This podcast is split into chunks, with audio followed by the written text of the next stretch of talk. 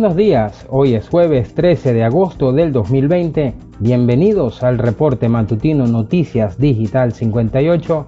Les saluda en esta oportunidad Luis Arismendi. Comenzamos. Nacionales. Venezuela registra nuevo récord diario con 1.150 casos de COVID-19.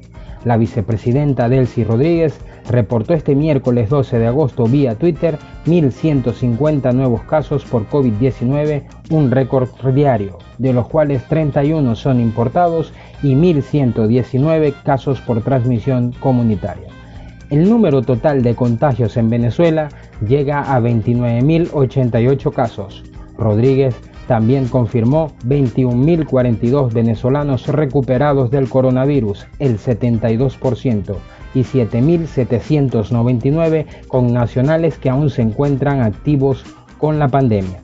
De los 31 nuevos casos importados, Rodríguez precisó que 23 proceden de Colombia, 6 de Ecuador, 1 de Perú y 1 de Brasil. La cifra de fallecidos por la nueva pandemia aumenta a 247 con 9 muertes reportadas ayer.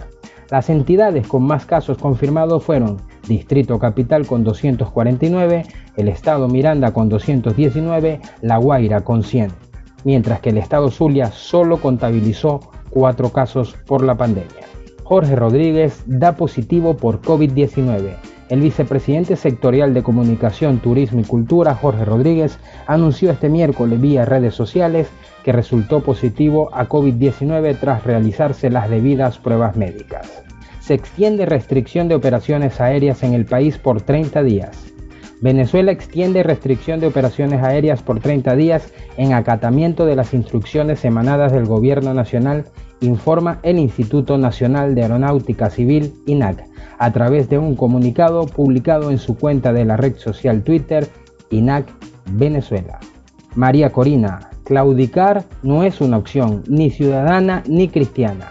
La líder opositora manifestó su rechazo a la postura de la Conferencia Episcopal Venezolana frente a las elecciones parlamentarias y su exigencia a la oposición.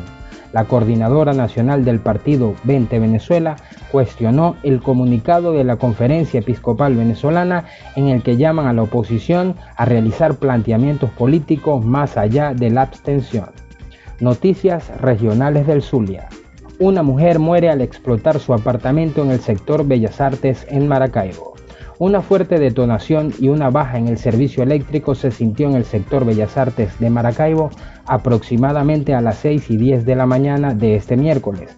Pocos minutos después, los habitantes del edificio Arte 68, ubicado en la avenida 3G con calle 68, vieron como literalmente había desaparecido el ala A del cuarto piso de su estructura.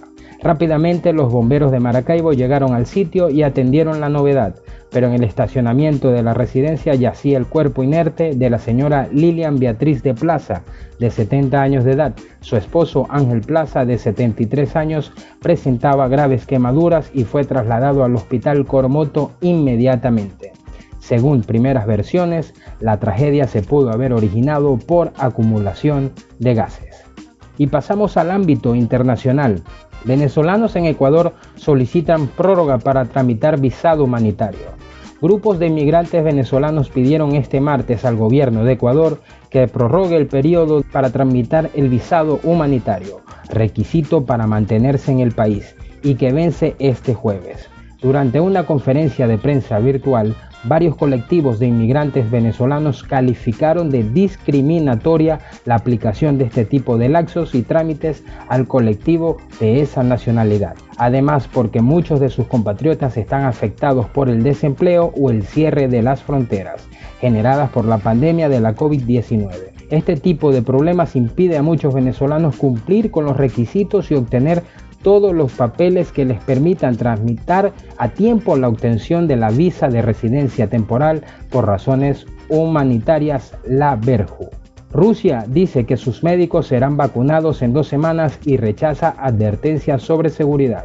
Rusia dijo este miércoles que la primera tanda de su vacuna contra el COVID-19 estará lista dentro de dos semanas para inmunizar a médicos y rechazó como infundadas las advertencias sobre la seguridad de expertos en salud por la rápida aprobación del fármaco. Perú prohíbe reuniones familiares y vuelve al toque de queda los domingos por rebrote de virus. Los peruanos tendrán que permanecer nuevamente confinados en sus casas los domingos, además de olvidarse de organizar reuniones con familiares o amigos, debido al rebrote de la COVID-19 en el país que ha disparado los contagios a más de 489 mil, con más de 6 mil positivos diarios. Así lo anunció este miércoles el presidente de Perú, Martín Vizcarra.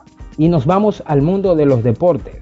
Campeonato histórico logró el venezolano Giovanni Savarese en el fútbol estadounidense. Savarese se convierte en el segundo latinoamericano en dirigir un equipo campeón de la MLS, la Major League Soccer, y será recordado como el estratega que guió al Portland Timbers hacia su primer campeonato. La historia del fútbol venezolano está llena de, leyendas, aunque en ocasiones esto no se reconozca. Ahora es momento de Giovanni Savarese de entrar en este selecto club. PSG voltea el marcador en los últimos minutos y está en las semifinales de la Champions. El equipo francés remontó este miércoles con goles del brasileño Marquinhos y del camerunés Maxime Choupo-Moting entre el minuto 90 y el minuto 93 al Atalanta y triunfó dos goles por uno, lo que puso fin al sueño europeo del conjunto italiano y envió al cuadro parisino a las semifinales de la Liga de Campeones 2020. Para finalizar tenemos que Atlético de Madrid se prueba ante el debutante alemán Leipzig.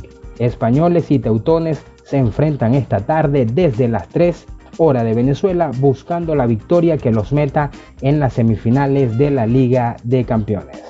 Estas y otras informaciones pueden ampliarlas en nuestra página web www.digital58.com.be invitándolos también a que nos sigan en todas nuestras redes sociales donde nos encuentran como arroba digital piso 58 y por supuesto a suscribirse en nuestro canal de Telegram. Este fue el reporte matutino Noticias Digital 58. Les narró Luis Arismendi. Hasta una próxima oportunidad. Muy buenos días.